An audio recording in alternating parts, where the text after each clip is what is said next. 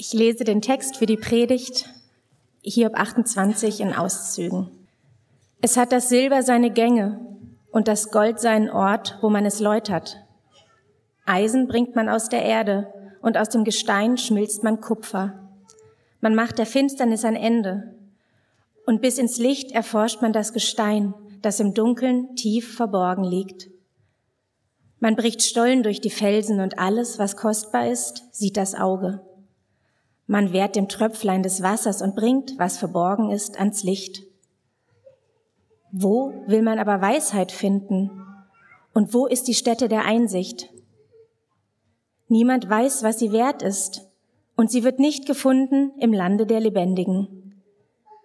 Die Tiefe spricht, in mir ist sie nicht, und das Meer spricht, bei mir ist sie auch nicht. Man kann nicht Gold für sie geben, noch Silber abwiegen, um sie zu bezahlen. Woher kommt denn die Weisheit? Und wo ist die Stätte der Einsicht? Sie ist verhüllt vor den Augen aller Lebendigen, auch verborgen den Vöglein unter dem Himmel.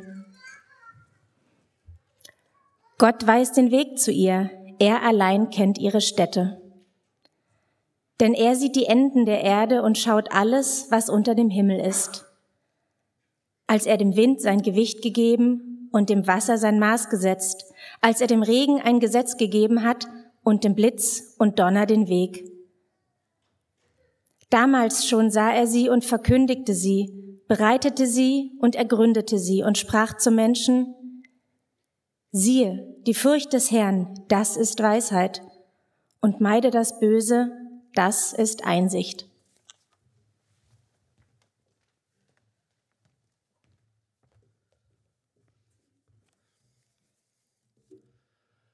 Guten Morgen. Ich spreche zu Beginn der Predigt ein kurzes Gebet. Gott, vielen Dank für dieses Gedicht, für diesen Text, in dem wir was ähm, von dir erfahren können, was über Weisheit erfahren können. Ich bitte dich, dass du unser Herz weit aufmachst und wir ja das hören dürfen, hören können, was du uns heute dadurch sagen möchtest. Amen. In Berlin ist der Sommer angekommen. Ich weiß nicht, was du mit dem Sommer verbindest, so vielleicht speziell in Berlin oder so. Für mich ist es zum Beispiel ganz stark, Karls Erdbeeren wieder essen zu können. So ist immer eine große Freude für mich. Und aber auch schon so die, die Sommerpause im Berlin-Projekt, die dann so langsam um die Ecke lugt und die in den letzten Jahren für mich äh, die Gelegenheit war, ein neues Hobby zu lernen und dem immer mehr nachzugehen. Und zwar, ich weiß, ich habe es schon öfters auch mal in Predigten erzählt, ähm, aber ich habe vor ein paar Jahren angefangen, surfen zu gehen und surfen zu lernen. Und ich weiß, ich bin ein bisschen late to the game. Ähm, das ist jetzt nicht mehr irgendwie der neue Trend oder so. Aber trotzdem will ich euch heute was davon erzählen. Und zwar will ich euch heute davon erzählen, wie ich das Surfen nicht gelernt habe. Als ich nämlich das erste Mal irgendwie in Portugal war und dann so unverhofft eigentlich mehr die Idee hatte, ich könnte ja mal das ausprobieren mit dem Surfen, dachte ich, Surfkurse sind irgendwie teuer und wenig Zeit und ähm, irgendwie keine Lust darauf gehabt und dachte mir, es gibt doch bestimmt gute Anleitungsvideos, Tutorials auf YouTube und wenn man die guckt, dann wird man das schon zumindest irgendwie so hinkriegen, dass man irgendwie sich hinstellen kann, eine Welle nehmen kann, so ein bisschen Spaß hat und mehr ging's mir ja gar nicht. Wie sich herausstellt, kann man das Surfen nicht mit YouTube-Tutorials lernen. Und ich hatte sehr frustrierende Stunden im Wasser, in der ich vor allem viel irgendwie Salz, Meerwasser geschluckt habe, bevor ich mich dann irgendwann geschlagen geben musste und mir doch einen Surfkurs gebucht habe. Was soll ich sagen? Das war äh, dann die richtige Entscheidung. Ich bin froh, dass ich nicht weiter mit dem auf der Couch mit dem Laptop auf dem Schoß versucht habe, surfen zu lernen, weil das kann man nur im Wasser lernen und nicht in der Theorie. Warum erzähle ich die Story? Außer weil es mir mal wieder Gelegenheit gibt, übers Surfen zu erzählen, weil ich glaube, dass es mit dem Leben vielleicht ganz ähnlich ist wie mit dem Surfen lernen. Man kann das nicht in der Theorie irgendwie lernen. Es gibt da kein Manual, keine Anleitung, die man sich als PDF runterladen kann und dann kriegt man das schon irgendwie automatisch hin oder so. Man kann noch so viele Bücher über irgendwie Physik und wie sich das mit Wind und Wellen und Breaking Points am Strand verhält. Man kann das alles lesen und lernen. Aufs Brett kommen und eine Welle stehen ist einfach nochmal was anderes. Und beim Surfen klingt das eben irgendwie banal und ein bisschen witzig vielleicht. Aber ich glaube, es gilt für ganz, ganz viele Lebensbereiche. Dass es Entscheidungen gibt, die man nicht irgendwie mit einer guten Pro- und Kontraliste lösen kann dass es Dinge gibt, wo wir nicht einfach mehr Daten und Fakten brauchen und dann wissen wir schon, was das Richtige zu tun wäre. Und an solchen Momenten, in solchen Situationen kommt das ins Spiel, was die Bibel eben Weisheit nennt. Weisheit, gute Entscheidungen zu treffen, sich orientieren irgendwie in einer komplexen Welt. Der Text, den wir heute gehört haben, ist ein Weisheitstext. Das ist ein ganz eigenes Genre, das es in der Bibel gibt. Und hier in Form von einem Gedicht, von einem Lied, könnte man sagen. Also so ganz poetisch, wo etwas über Weisheit gesagt wird. Und ich will mir drei Dinge angucken, diesem Text durchkommen und wo wir etwas über Weisheit, über die Möglichkeit, sich in dieser Welt zurechtzufinden, lernen können. Und das erste ist der Wert von Weisheit, das Problem mit der Weisheit und drittens eine neue, vertiefte Art von Weisheit. Der Wert von Weisheit. Warum ist Weisheit überhaupt so wichtig oder so wertvoll? Das Gedicht stellt das irgendwie ganz viel fest. Also ganz viel in dem Gedicht versucht eigentlich davon zu erzählen, dass Weisheit überhaupt erstmal so unendlich wertvoll ist. Am Anfang, vor allem in den ersten Versen, die wir hier gelesen haben, ist so eine Art Technikbegeisterung fast irgendwie drin, wo gesagt wird, was für ein Wahnsinn das eigentlich ist, was Menschen alles leisten können, nur mit Verstand und Logik und wissenschaftlichem Fortschritt. Dass man Goldminen bauen kann, dass man Erz abbauen kann und so weiter. Für damalige Verhältnisse schon total faszinierend. Und irgendwie heute könnten wir das natürlich über noch ganz viele Dinge erzählen. Das sowas wie AI und JetGPT und so, was alles möglich ist, was Menschen bauen können. Wahnsinn. Aber dann kommt so diese ganz nüchterne Erkenntnis, so beeindruckend es ist, was man mit Logik irgendwie alles hinkriegt, es ist trotzdem eben noch nicht das gleiche wie Weisheit. Weisheit ist dem gegenüber, was man mit Logik sozusagen rausholen kann, buchstäblich und auch metaphorisch, ist eben noch mal viel mehr und viel mehr wert. Es gibt so eine Weltsicht, vor allem aus den Naturwissenschaften kommend, man nennt die manchmal Scientismus. Und das ist so der Gedanke, dass man eben mit Logik, wenn man nur genügend Fakten hätte, dass man dann in jeder Situation des Lebens die beste Entscheidung treffen könnte. Aber ich glaube, dass das eben nicht funktioniert.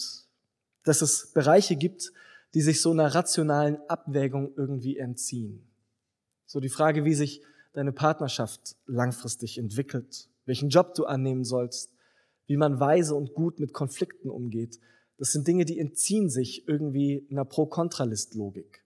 Die entziehen sich dem, dass man es einfach nur genug durchdenken müsste, sondern irgendwie bleibt in unser Leben so eine Art Restrisiko eingebaut, dass wir nicht loswerden. Das es auch spannend macht, aber auch manchmal ganz schön anstrengend. Es gibt das Ganze witzigerweise auch in so einer Art religiösen Spielart. So eine Art religiöser Fundamentalismus, der glaubt, Gottes Wille ist so eindeutig und klar, dass ich mich in jeder Lebenssituation nur fragen muss, was würde Gott hier wollen? Was würde Jesus tun? Was will Gott in dieser spezifischen Situation? Und dann muss ich sozusagen nur die Anleitung angucken, die Bibel durchlesen und dann wird dort schon irgendwo stehen, was ich tun soll. Und nicht falsch verstehen, ich bin Pastor, ich finde das grundsätzlich eine ganz gute Haltung und Herangehensweise zu fragen, was Gott will.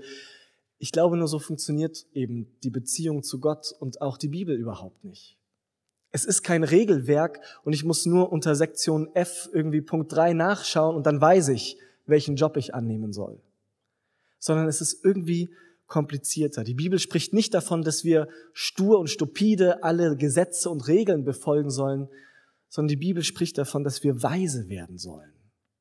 Also, dass Gott uns unser Leben gibt, um irgendwie verantwortungsvoll damit umzugehen. Nicht als penibler Erbsenzähler, der guckt, ob wir alle Antworten richtig ausfüllen oder so, sondern Gott schenkt uns das Leben und damit ganz viel Freiheit und Verantwortung, mit diesem Leben irgendwie was zu machen und umzugehen. Und das ist eben viel anspruchsvoller.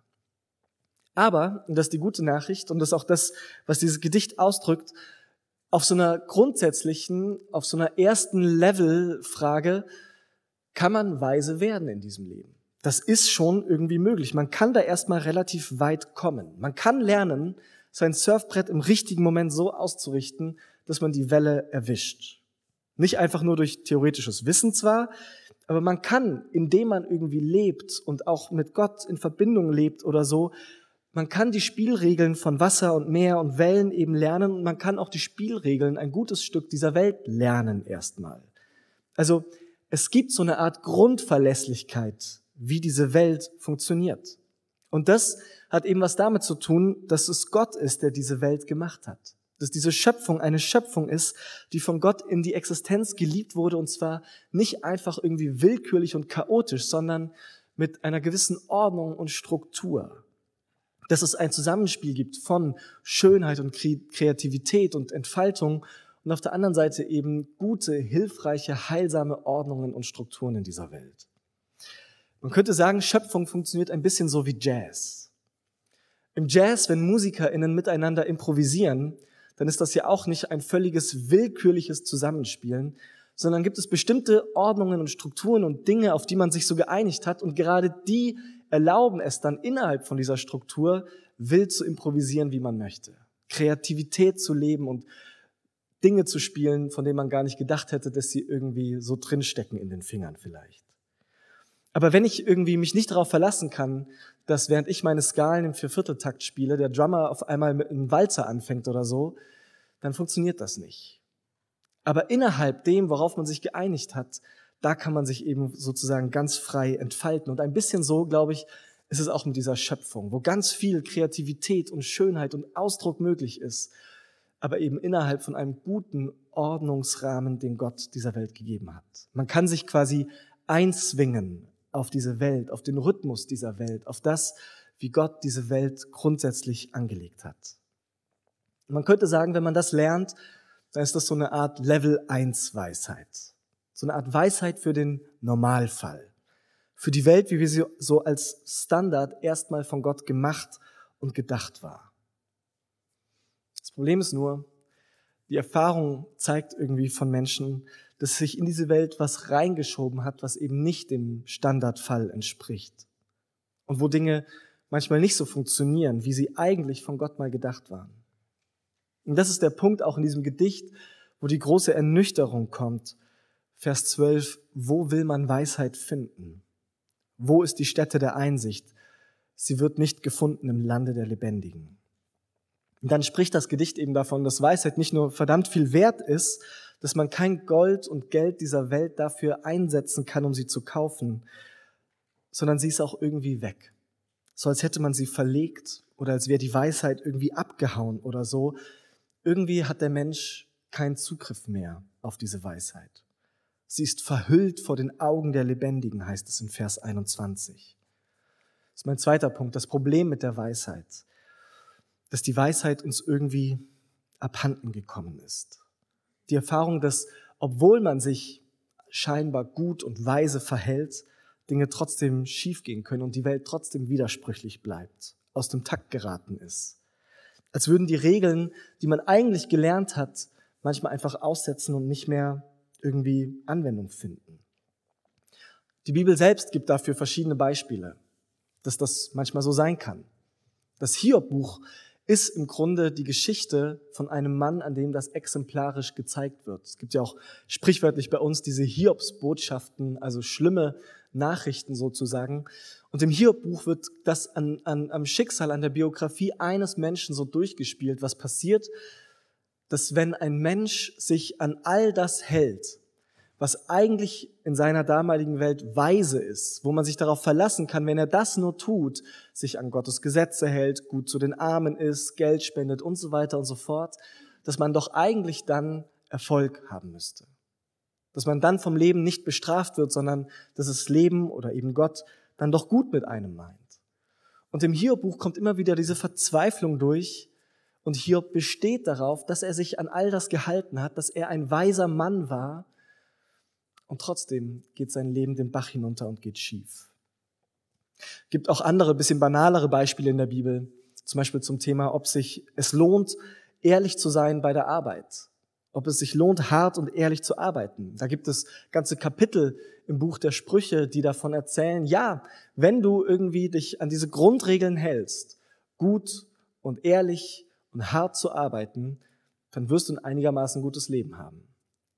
Und dann ein paar Kapitel weiter spricht die Bibel davon, ja, das stimmt irgendwie, aber manchmal halt auch nicht. Weil dann kommt jemand Ungerechtes und zerstört dir deine Lebensgrundlage, egal wie hart und ehrlich du in deiner Arbeit warst. was stimmt denn nun? Was sagt die Bibel denn jetzt? Und die Antwort ist ja beides. Ja, im Normalfall stimmt es. Da lohnt es sich, ehrlich zu sein auf der Arbeit. Aber am Ende manchmal halt eben doch auch nicht. Irgendwie bleibt es komplexer und komplizierter. Es ist so, als würden es zwei Realitäten in dieser Welt geben, die nicht so ganz zusammenpassen. Ich habe vorhin gesagt, dass Gott diese Welt nach bestimmten Ordnungen, nach einem bestimmten System, in einem bestimmten Rhythmus geschaffen hat. Und das ist auch nicht falsch, das ist wahr, aber es ist eben nicht die alleinige Wahrheit. Ich weiß nicht, ob du Brillenträgerin bist, aber wenn du schon mal beim Optiker warst, dann gibt es so diesen Moment, wo irgendwie die neue Sehstärke eingestellt wird und wo man das mal so ausprobiert und dann hat man da so ein kleines Gerät, so einen Kasten vor sich und dann werden immer mehr Linsen so eingesetzt, um zu gucken, ob man irgendwie besser ist oder weniger gut, ob man irgendwie den bunten Ballon jetzt sieht oder nicht oder so. Und ein bisschen müssen wir uns das mit der Weisheit vielleicht so vorstellen. Es gibt so die ersten Linsen und die stellen das Bild schon mal ein bisschen schärfer. Aber es braucht noch dieses zweite Level an Linsen darüber gelegt, damit wir diese Welt ein bisschen besser verstehen und schärfer sehen können. Und dieses zweite Level ist etwas, wo wir Dinge sehen, die uns überhaupt nicht passen, weil es heißt, diese Welt ist manchmal aus dem Takt geraten. Der Rhythmus ist irgendwie kaputt, das Metronom passt nicht mehr, das wir doch eigentlich an die Hand bekommen haben. Wie gesagt, das Hiob-Buch spielt diese Grundfrage, ob man sich auf die Welt verlassen kann oder nicht, so an dem Schicksal von einer Person durch. In der Geschäftswelt spricht man seit den 90er Jahren schon etwa von der VUCA World. VUCA, so ein Akronym für Volatilität, Ungewissheit, Komplexität und Ambiguität. Und es wird versucht, so auf einen Begriff zu bringen, dass man sich nicht immer auf diese Welt verlassen kann. Dass sie eine VUCA-Welt ist. Eine Welt, die manchmal durcheinander ist, die ambivalent ist, wo wir nicht immer wissen, woran wir sind.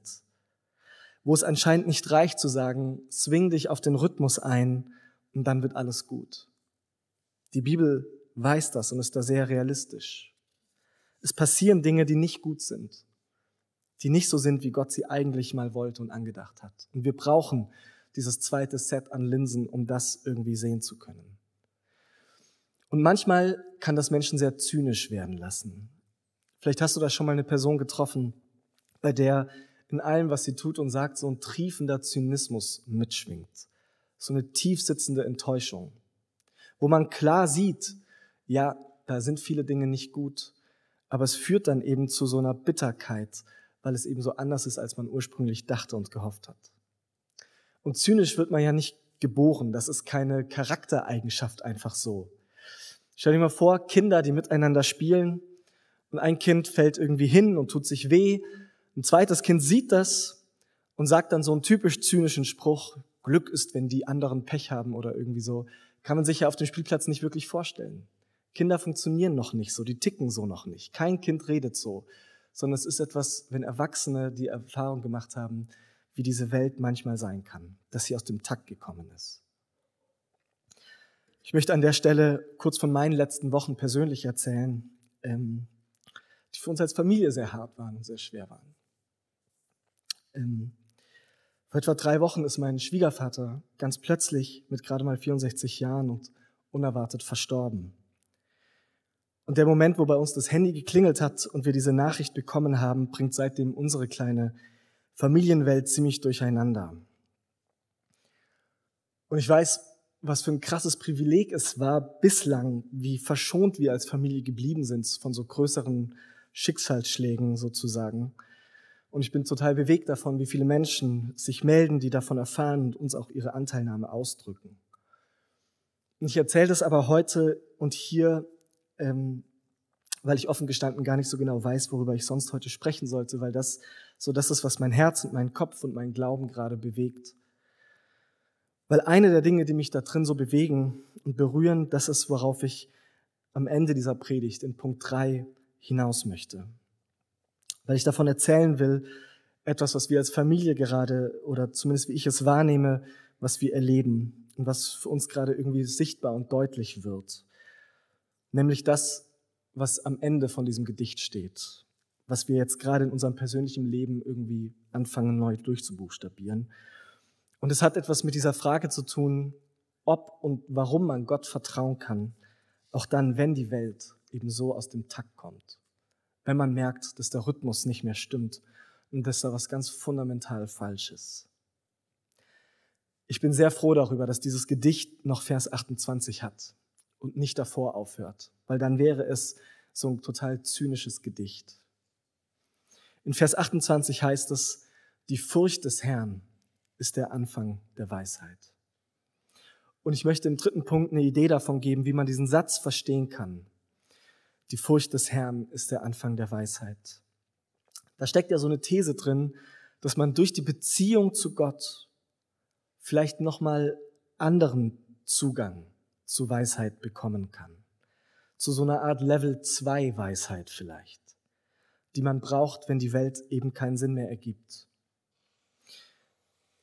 Furcht ist irgendwie ein Wort, das eigentlich meistens, wenn wir über Gott und Gottesbeziehungen im Berlin-Projekt sprechen, eins ist, das nicht so oft vorkommt. Und deswegen ist, dieses, äh, ist dieser Satz, ist dieser Vers auch, glaube ich, erklärungsbedürftig. Was heißt es, Furcht vor Gott zu haben? Was es nicht heißt, ist, dass wir Angst haben sollen vor Gott, weil Gott irgendwie gemein ist und unberechenbar oder so. Das wäre ein ganz schlimmes Bild von Gott. Mit so einem würde man doch nichts zu tun haben wollen. Das kann nicht gemeint sein. Furcht vor Gott meint eben eher sowas wie Ehrfurcht haben vor Gott. Und das bedeutet, wir können mit Gott eine Beziehung haben, wir können ihm nah sein, aber in dem Moment, wo wir ihm näher kommen, merken wir, wie unendlich groß der Abstand zwischen uns und ihm eigentlich wirklich ist. Um nochmal ein Beispiel vom Meer und vom Wasser zu nehmen. Ich weiß nicht, ob du das schon mal so kennst, dass du dich in den, ins Meer reinstellst, in ein Meer, wo auch irgendwie Gezeiten herrschen Vielleicht nur am Rand, vielleicht nur mit den Füßen so ganz vorne. Und du spürst aber da schon die Kraft von dem Wasser, wenn es dich so fast hinausziehen will. Wie man irgendwie von außen vielleicht denkt, es ist irgendwie ein ganz ruhiges Meer oder nur kleine Wellen und was für eine Kraft da drin steckt, gegen die man schnell merkt, dass man im Grunde keine Chance hätte, wenn sie einen wirklich hinausziehen würde. Was für eine Gewalt da drin steckt, was für eine Kraft. Und trotzdem schreie ich ja nicht vor Panik laut auf und renn weg, wenn ich das Meer sehe, sondern ich möchte da ja irgendwie reingehen. Ich möchte das irgendwie auch genießen. Ich möchte das irgendwie ähm, zum Beispiel surfen oder so. Aber Ehrfurcht meint eben, dass ich so einen gesunden Respekt davor habe, dass dieses Meer einfach so unfassbar viel größer ist, als ich es bin. Das meint Furcht vor Gott zu haben.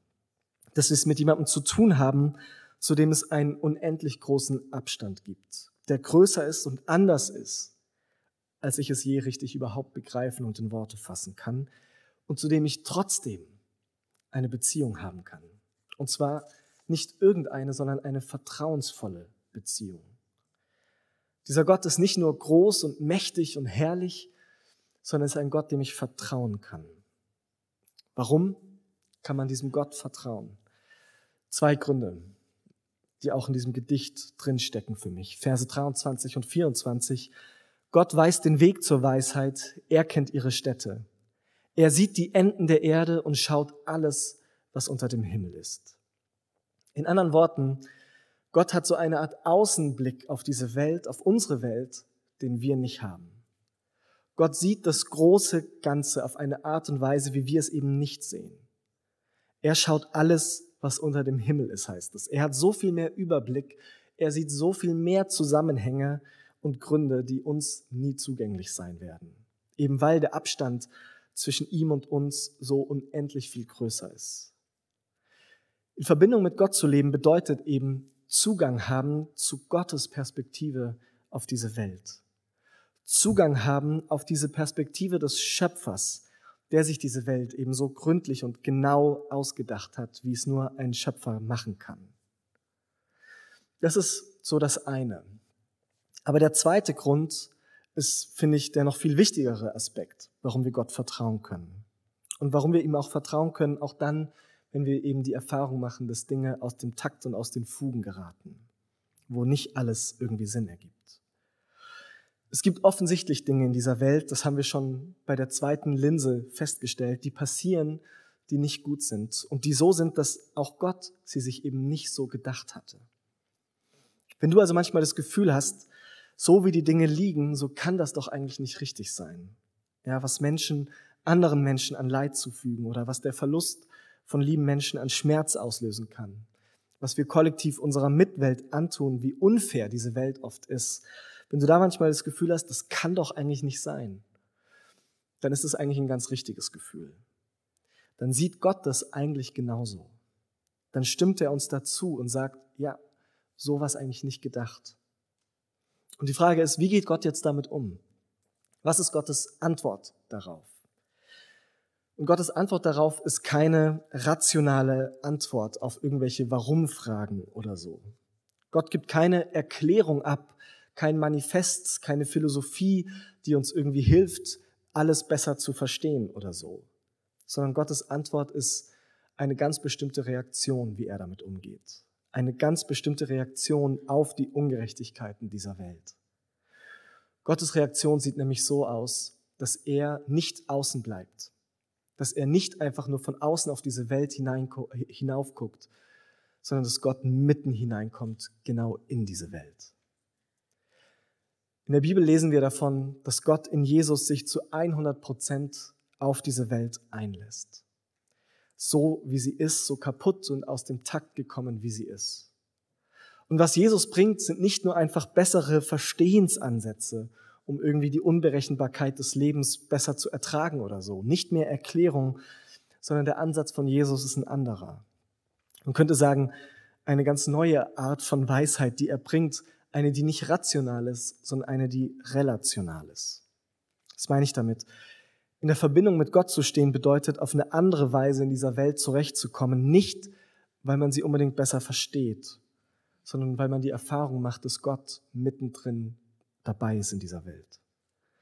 Weil wir selbst in den verlassensten und einsamsten Momenten jemanden haben, der an der Beziehung zu uns festhält. In Jesus glauben wir als Christen, nimmt Gott alle Verlassenheit, alle Einsamkeit, alle schlimmste Erfahrung von Leid und vom Bösen dieser Welt auf sich selbst, so dass niemand mehr diese Erfahrung alleine durchmachen muss. Wenn Gott an dem Punkt der tiefsten Einsamkeit und der größten Verzweiflung schon ist, schon auf uns wartet, dann heißt das, dass wenn dir so etwas passiert oder du durch so etwas durchgehst, dass jemand bei dir ist, der diesen Punkt genau kennt. Er ist derjenige, der trotz all dem, was aus dem Takt gekommen ist, trotz der Unberechenbarkeiten dieser Welt, an uns festhält und uns festhält. Der es gut meint mit uns, auch dann, wenn das eben so passiert. Das heißt, worauf wir vertrauen können, ist nicht, dass wir auf alles eine gute Antwort vielleicht bekommen, aber dass wir in allem erfahren dürfen, dass Gott dabei ist und mittendrin ist. Und vielleicht noch ein anderer Aspekt davon, dass all dieses Leid und das, was es uns im Leben manchmal schwer macht, dass das Gott nicht abhalten kann, mit uns Beziehung zu haben, dass das Gott nicht abhalten kann, an seine Ziele zu kommen mit dieser Welt. Darüber hat ein Theologe namens Dietrich Bonhoeffer viel nachgedacht, der viel Leid und Sinnlosigkeit selbst erlebt hat in seinem Leben und von dem ein Zitat stammt, ähm, das ich gerne vorlesen möchte. Ihr findet es vorne im Programmheft auf Seite 2. Ich glaube, dass Gott aus allem, auch aus dem Bösesten, Gutes entstehen lassen kann und will. Dafür braucht er Menschen, die sich alle Dinge zum Besten dienen lassen. Ich glaube, dass Gott uns in jeder Notlage so viel Widerstandskraft geben will, wie wir brauchen. Er gibt sie nicht im Voraus, damit wir uns nicht auf uns selbst, sondern allein auf ihn verlassen. In solchem Glauben müsste alle Angst vor der Zukunft überwunden sein. Ich glaube, dass auch unsere Fehler und Irrtümer nicht vergeblich sind und dass Gott es nicht schwerer ist, mit ihnen fertig zu werden, als mit unseren vermeintlichen Guttaten. Ich finde, besser kann man diese Hoffnungsperspektive kaum ausdrücken, dass Gott damit fertig wird. Und es das heißt nicht, das zu leugnen und zu negieren, dass manchmal schlimme Dinge passieren, aber es bedeutet darauf zu vertrauen, dass Gott sich davon nicht abhalten lässt, mit uns die Verbindung zu halten, uns zu halten. Ich glaube, das ist die Hoffnung, die wir haben. Ich glaube, es ist in Ordnung, manchmal daran zu verzweifeln und zu spüren, dass wir mit unserer Weisheit an die Grenzen kommen in dieser Welt. aber dass wir diese neue Art von Weisheit lernen können, dass Gott uns die schenken will, die eben nicht einfach versucht, Dinge wegzuerklären, aber trotzdem uns eine Möglichkeit schenkt, in dieser Welt irgendwie klarzukommen. Nicht bis ins Letzte zu verzweifeln, sondern irgendwie Hoffnung zu behalten. Es ist eben eine Form, eine Art, diese Welt auszuhalten und in ihr zu leben, in Verbindung mit Gott. Man könnte sagen, es ist eine Art dritte Linse beim Optiker. Und wir brauchen die, weil die uns nochmal zeigt, dass auf dieses Bild, auf das wir gucken, das so durcheinander gekommen ist, dass in diesem Bild Gott selbst zu entdecken ist. Und das, glaube ich, ist etwas, was wir in unserem eigenen Leben entdecken können, was Gott uns scharf stellen will und uns sehen lassen möchte, dass er dabei ist und da mittendrin steckt. Dass inmitten der Störgeräusche dieser Welt sein Herzschlag für uns zu einem neuen Grundrhythmus unseres Lebens werden kann. Dass wir das immer wieder erfahren und spüren und Gott uns immer wieder das schenkt, das wünsche ich uns. Amen.